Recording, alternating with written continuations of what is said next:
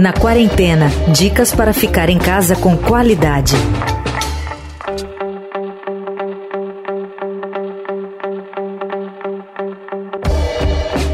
Olá, tudo bem com você? Tá começando a partir de agora mais uma edição aqui do nosso podcast Na Quarentena, toda sexta-feira, 5 horas da tarde. A gente entra aqui no feed, no canal do Estadão Notícias, mas você pode ouvir a hora que você quiser, evidentemente.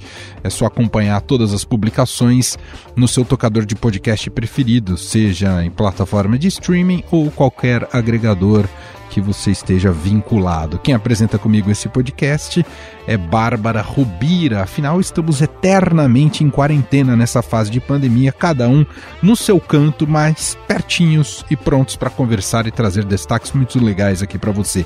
Tudo bem, Bárbara? Como vai? Tudo bem, Manuel. E você? Tudo bem. Bom, nas últimas semanas, o passatempo de quarentena de muita gente tem aparecido no noticiário político internacional envolvido no meio de uma guerra comercial travada entre os Estados Unidos e a China. Sim, parece um pouco meio paradoxal. No início deste mês de agosto, o presidente Donald Trump anunciou que vai banir o aplicativo, aquele divertido aplicativo de vídeos curtos TikTok no país. Pois é, segundo o governo americano, a medida teria relação com a possibilidade da rede social ser usada para fins de espionagem pelo governo chinês. O TikTok vem recebendo há algum tempo críticas quanto à sua política de privacidade e a proteção de dados, aos quais a China teria acesso, segundo autoridades americanas. A desenvolvedora do aplicativo, a empresa de tecnologia chinesa ByteDance, nega as acusações. Desde que expandiu suas operações para o mundo todo, em 2018, o TikTok já atingiu a marca de 2 bilhões de downloads. Mas o que, que tem esse tal de TikTok que atrai tantos usuários e interesses políticos e econômicos? A nossa convidada agora, Bárbara Rubira, é a repórter aqui do Estadão, nossa colega Ana Lourenço, que foi fazer uma profunda investigação sobre o TikTok. Antes da gente cumprimentar ela, eu queria saber qual que é, é seu nível de entendimento e intimidade com o tal do TikTok, Bárbara Rubira. Olha, Manuel, a minha intimidade com o TikTok, eu vou confessar que é pequena. Eu não tenho uma conta no TikTok, ainda não criei, não sei se criarei, ainda não tive coragem. E o contato que eu tenho principalmente é de ver os vídeos que são tirados de lá e publicados nas outras redes. Eu basicamente estou no mesmo patamar que o seu. Uh, só sou atingido pelo TikTok ou por alguém que compartilha alguma coisa, ou pelas dezenas e dezenas, centenas de publicidades que eles colocam especialmente no YouTube. É tudo que eu sei sobre o TikTok, fora as notícias, né? Notícias internacionais envolvendo os Estados Unidos, o Trump querendo barrar o TikTok, que isso também mexe também com o mundo, com as bolsas, etc e tal. Mas vamos falar então com quem entende do assunto. Ana Lourenço, que não entende só de composteira nessa vida não, viu, Bárbara Rubiro? Oi, Ana! Tudo bom, Emanuel? Oi, Bárbara. Você já é uma super repórter de composteira a TikToker, é isso, Ana? é isso, é isso. Para quem não lembra, a Ana fez um manual prático, sensacional, inclusive neste podcast na quarentena, sobre como montar uma composteira nesses períodos de quarentena.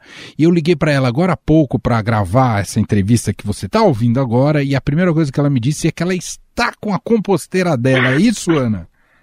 É isso, já tá aqui comigo, acho que vai fazer um mês e tá dando tudo super certo. Tô seguindo as minhas próprias dicas e ó, galera, pode seguir que dá certo, viu? Sensacional, muito bom. Ana, o nosso papo hoje é sobre TikTok. Você percebeu aí que tanto eu quanto a Bárbara Rubira, a gente não tá manjando nada dessa história do, do aplicativo em si, né, da ferramenta. Você pode ajudar a gente, Ana? Olha, eu posso tentar, porque eu também, assim, não sabia nada de TikTok. E antes de fazer a matéria, assim, umas duas semanas antes, eu baixei e fui aprendendo sobre o assunto, porque existia até uma, uma brincadeira, né, no Instagram, não sei se vocês viram, que era sobre coisas que você tem que fazer na quarentena, e entre elas estava lá criar uma conta no TikTok. E eu falei, eu não vou criar, não vou criar, mas aí me pediram para fazer a matéria e eu tive que criar. e, né, eu tô lá até hoje, viciadérrima. Olha só. E começa como, Ana? O que, que tem que fazer? Eu vou na loja do meu smartphone e baixo o aplicativo. Começa assim. Basicamente é isso, é gratuito, tanto para Android quanto para iPhone, né? e outros, outras marcas aí, tô falando Apple Store e Google Play, enfim. É muito didático, sabe? O aplicativo, você vai muito intuitivamente, assim, fazendo as coisas. É uma coisa muito louca essa, esse fenômeno do TikTok, né?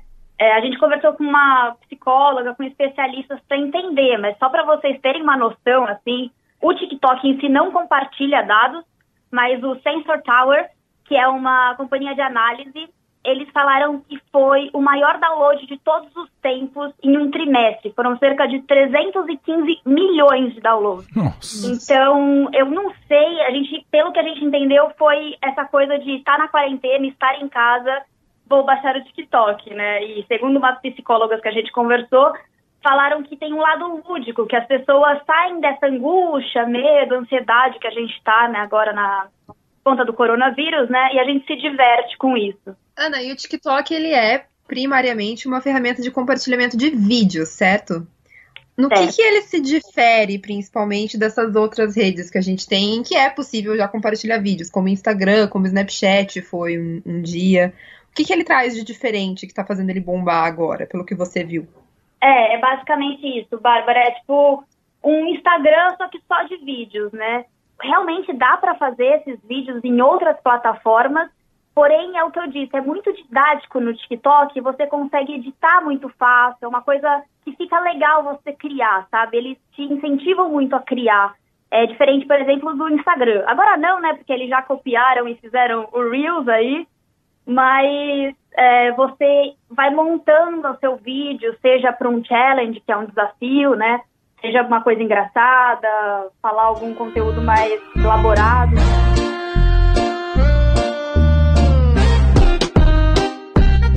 Ana, eu sempre vejo as pessoas dançando no TikTok. O que, que, é isso? É um, teve um vírus da dança do, nesse aplicativo ou, ou eu só encontrei usuários dançantes? Não, existem várias danças. Ah. Esses são um dos challenges aí, que eles usam esse, esse nome em inglês, né? Que é o desafio que você faz dancinhas com diversas músicas. I'm a savage, yeah. classic, bougie, ratchet. Yeah.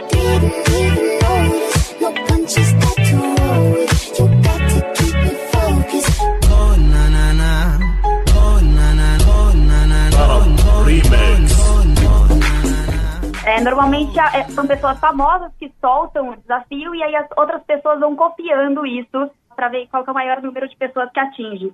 Ah, você dançou bastante?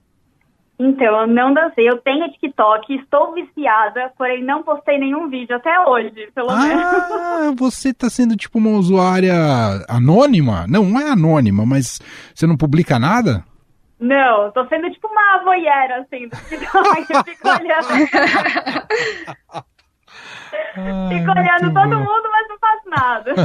ah, muito bom. Ana, pela minha percepção, queria saber se você concorda comigo. Eu acho que maior do que qualquer diferencial, o que atrai as pessoas ao TikTok é por si só essa ideia de que tá todo mundo usando, né? De que a gente vê todo mundo fazendo esses desafios e criando essas tendências novas de, de da montagem dos vídeos ou as piadinhas, e aí vendo tudo isso, dá mais vontade de você baixar e entender o que está acontecendo. Você, como uma pessoa que entrou e está agora observando isso lá de dentro. Você acha que tem um pouco disso também?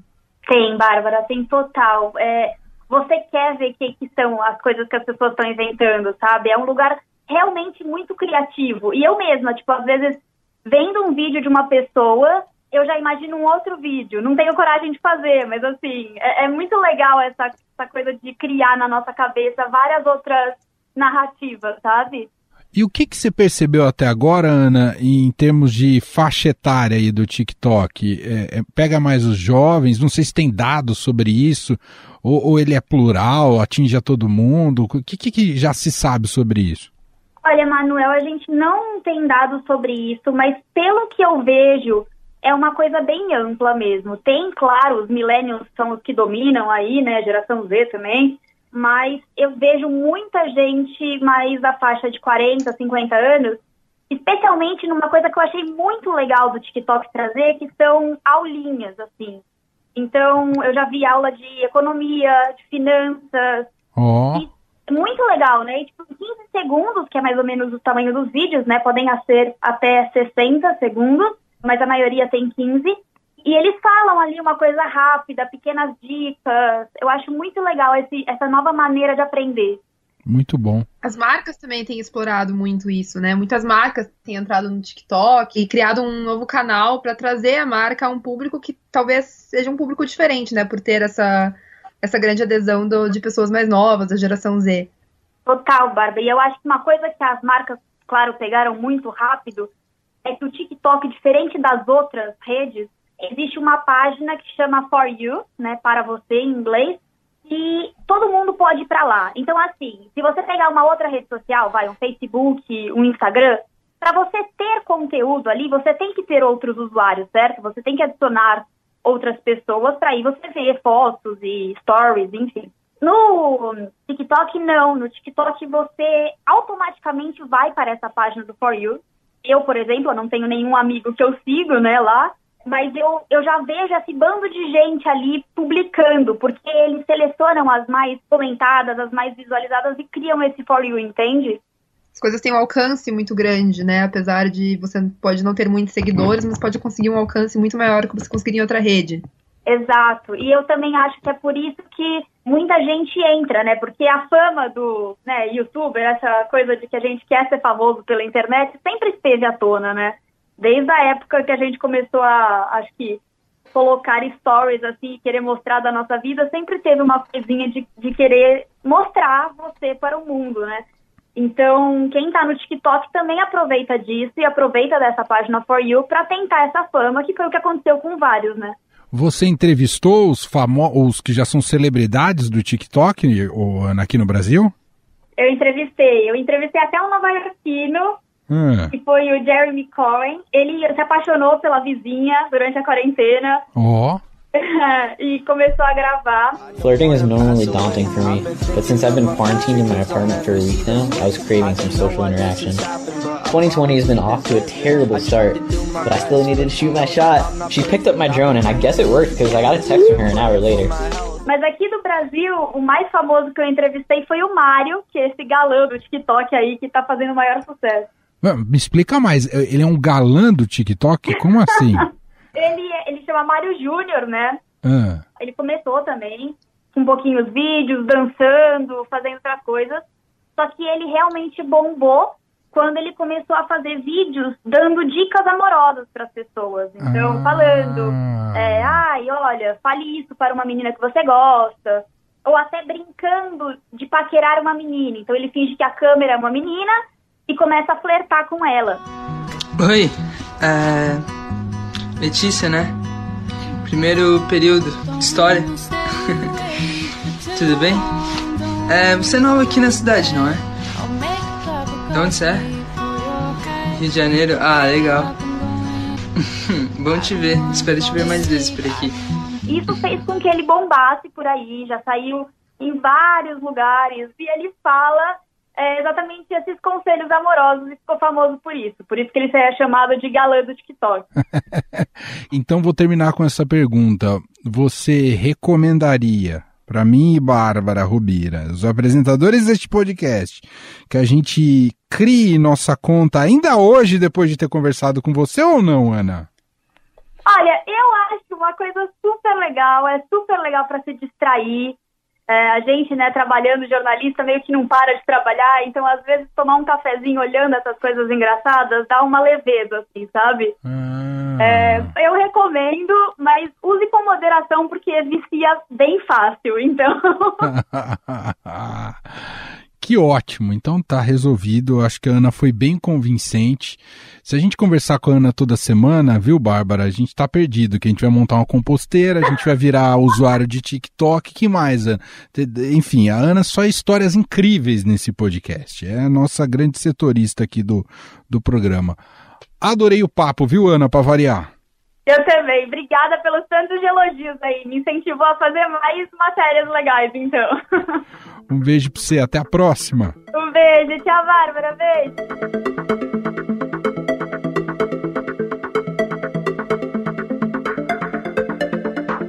na semana passada, senhorita Bárbara Robira, você trouxe aqui pra gente uma dica de um jogo online que tem sido um dos seus passatempos de quarentena. Aliás, como é que chamava o jogo mesmo, Bárbara? Que é mó legal, Wiki... Wiki Game. Wiki Game, é isso. Você é uma expert nesse, nesse jogo. Mas hoje, na segunda parte do nosso episódio aqui, o segundo trecho, o segundo bloco aqui do Na Quarentena de hoje, a gente vai falar de um passatempo um pouquinho mais analógico. É isso, Bárbara? É isso. O nosso convidado para esse segundo bloco é um cara apaixonado por jogos, mas de um outro tipo, os jogos de tabuleiro.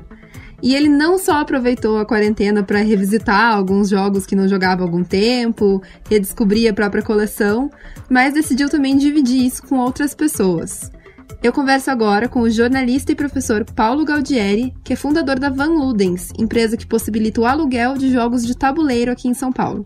Tudo bem com você, Paulo? Tudo bem, Bárbara. Prazer estar por aqui.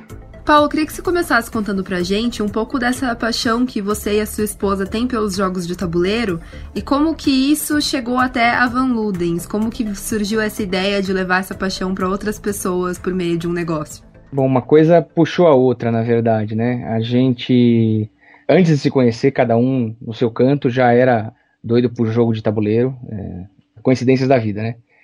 E quando a gente começou a namorar, começou a sair, a gente falava um pouco, mas ainda não, não, não sabia dessa paixão multa dos dois, né? E aí, quando a gente casou, que a gente foi morar junto, a gente viu que a gente tinha alguma coisa já de coleção de jogos. Aqueles jogos clássicos, né? Banco Imobiliário, War, é, Detetive, e a gente viu que a gente tinha uma coleçãozinha de uns 20, 30 jogos ali brincando. O tempo passou, a gente começou a se dar presente. E um dos presentes que eu dei para ela, que acho que foi o presente que começou para valer a nossa coleção junta, foi um, um, jogo chamado Saboteur, que é um joguinho de cartas, é uma caixinha, que ela sempre falava que tinha jogado, que gostava, mas que nunca tinha encontrado. E eu encontrei. E quando eu encontrei, é, eu encontrei já um. Junto com isso, eu encontrei um mundo enorme dos chamados jogos de tabuleiro moderno. É, eu já conhecia por cima, já, já tinha alguns jogos que são mais modernos, né? Um, um deles é o Pandemic, que é um jogo colaborativo que eu trouxe dos Estados Unidos, eu fiquei sabendo do jogo, eu conheci, joguei, depois quando eu fui para os Estados Unidos em 2015 eu trouxe de lá. E aí eu vi que aqui já tinha um, um mundo de jogos modernos que estava em crescimento, como continua em crescimento. E aí a gente começou, meio que sem querer, a gente começou a procurar jogo. Então, começou a virar a tradição de ah, comprar um presente, compra um jogo, um compra um jogo pro outro. E aí a gente foi fazendo essa coleção sem querer. Quando a gente viu, a gente mudou de casa o ano passado, na, na hora de empacotar as caixas, a gente viu que a gente tinha 80 jogos, sem perceber, sabe? Até então, só para consumo nosso. Quando veio a pandemia, a gente já estava com umas ideias de fazer alguma coisa com jogos, né? Não necessariamente com os nossos, mas fazer alguma coisa com jogos. Então, já tinha um embrião da Van Ludens ali nascendo. A nossa ideia é a de prestar serviços de monitoria, de consultoria, usar os jogos para educação, para treinamento, para entretenimento em, hotéis, né? Aqueles dias chuvosos que ninguém quer pegar quando vai para um hotel, mas que acaba acontecendo e aí toda a diversão ao ar livre acaba dançando. Então a gente tinha esse embrião que é uma coisa que ainda está no nosso projeto. E quando veio a pandemia, a gente pensou, puxa, e se a gente começasse de alguma maneira usar os nossos jogos para levar eles para outras pessoas, as pessoas estão em casa, já estão começando a não ter o que fazer, estão começando a ficar desesperadas de ficar em casa, mas precisa ficar em casa. Se a gente começasse de alguma maneira disponibilizar esses jogos para as pessoas. E aí nasceu a ideia do aluguel de jogos. É uma, não é uma novidade, longe de ser uma inovação nossa, mas a gente adaptou para esses tempos de pandemia.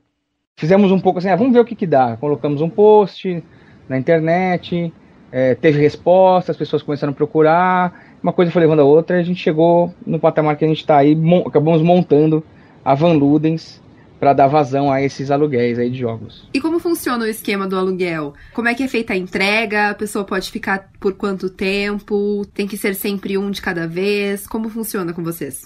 É assim, a gente tem um catálogo, né? Todos os jogos a gente tem disponível.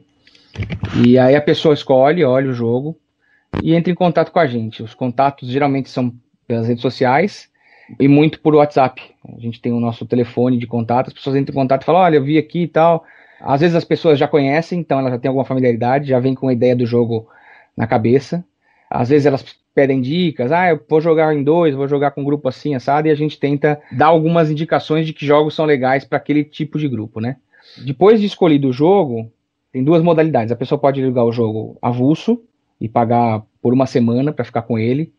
É, os valores vão de 20 a 50 reais, dependendo do jogo, né? E aí a gente leva até a pessoa e depois busca.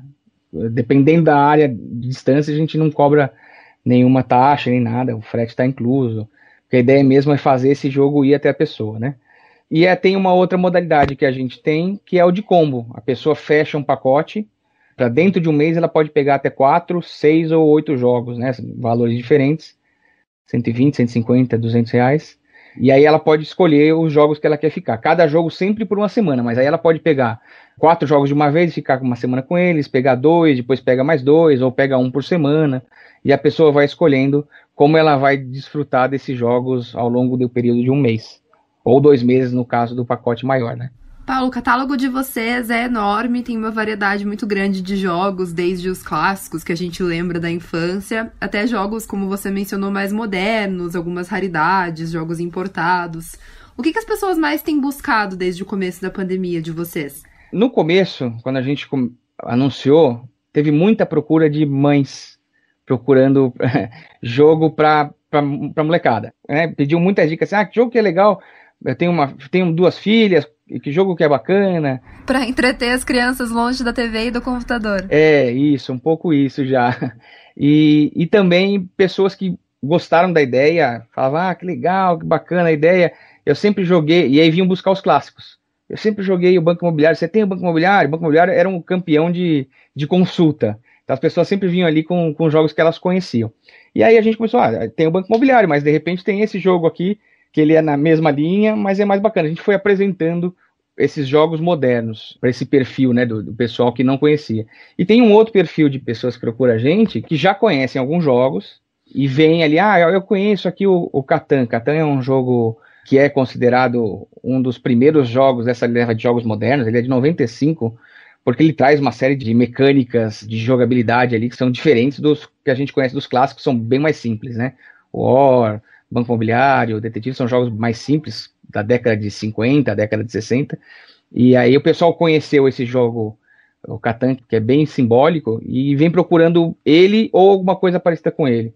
E aí a gente vai, à medida de como vamos conhecendo o perfil das pessoas, o que as pessoas gostam de fazer, a gente vai indicando para elas irem testando, né? Porque essa é uma ideia também, uma das ideias. A pessoa pode alugar fica uma semana e testa, ela não precisa comprar, porque um jogo hoje desses jogos modernos ele pode custar até 500 reais, 600 reais, tem jogo de 800 reais, então é um risco também, você vai, olha um jogo, por mais que você olhe, por mais que você veja vídeos na internet, tem muitos, né, sempre é um risco de você comprar um jogo e não gostar, então tem essa variação de, de perfil de gente que procura a gente. Paulo, me conta uma coisa, como está posicionado o Brasil dentro desse mercado de jogos de tabuleiro? Você chegou a mencionar que comprou jogos no exterior. A oferta de jogos que a gente tem aqui no Brasil, ela é muito limitada se comparada ao que tem lá fora ou a gente já tem uma produção e uma oferta maior hoje em dia? As duas coisas, Bárbara. As duas coisas. A gente tem sim hoje um catálogo grande. Nos últimos cinco, seis anos, algumas editoras de jogos elas têm crescido muito. Então os catálogos são grandes. Dentro desse nicho das pessoas que já jogam há muito tempo, as pessoas conhecem.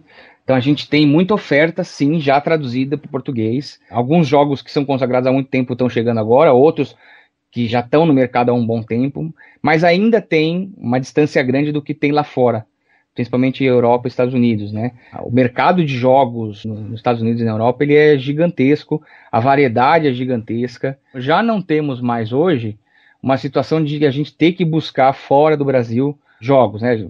As pessoas que buscam jogos fora do Brasil são os, os hard, né? Os, os fãs mais hard, assim, da, do hobby, porque já jogaram tudo ou tem uma coleção muito grande de 500 jogos, sei lá, mil jogos.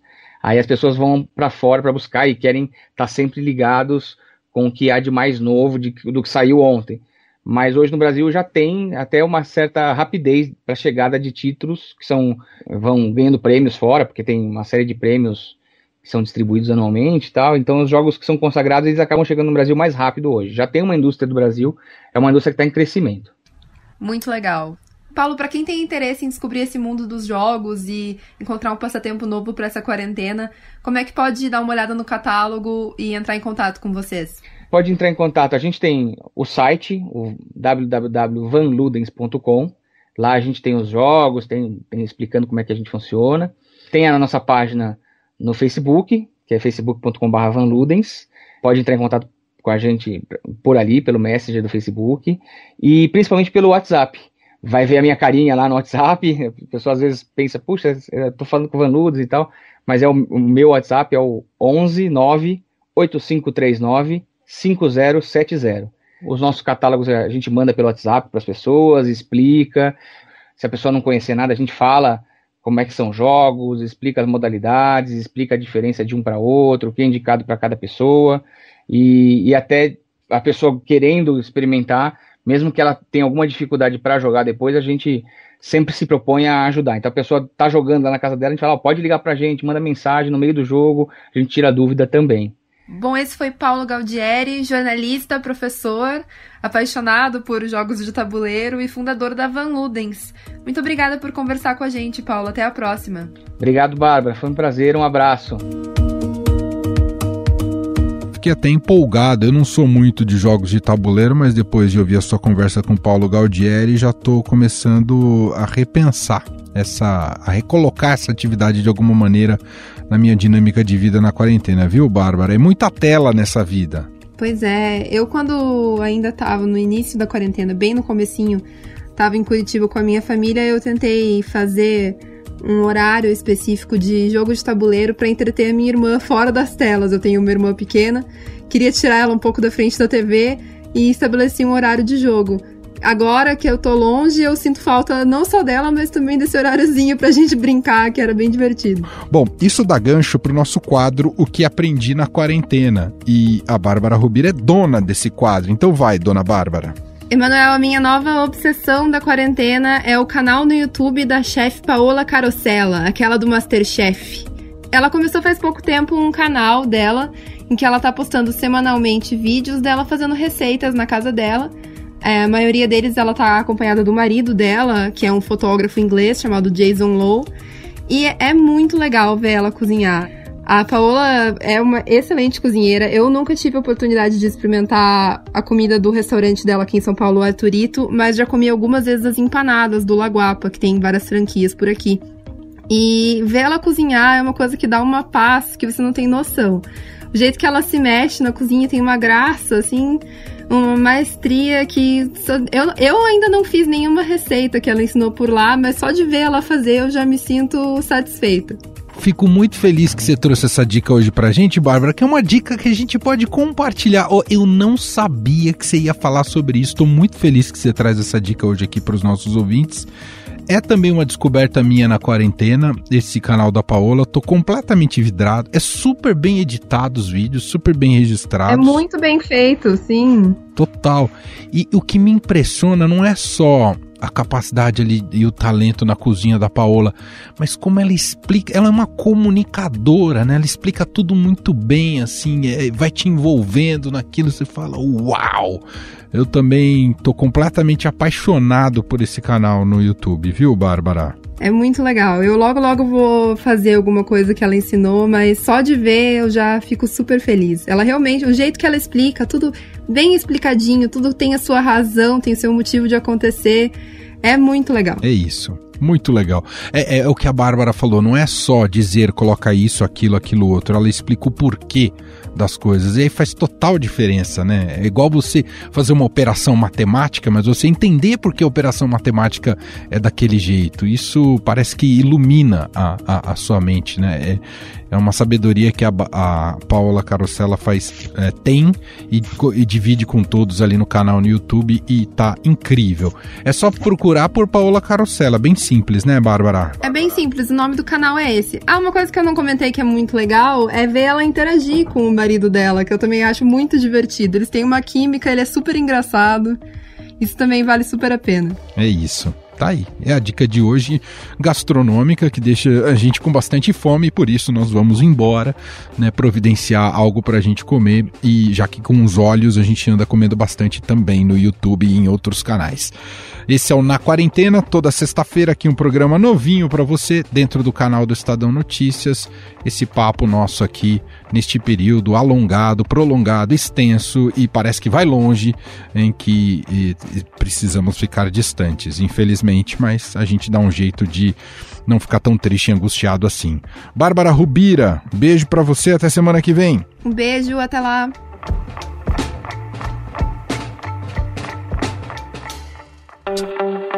Você ouviu Na Quarentena dicas para ficar em casa com qualidade.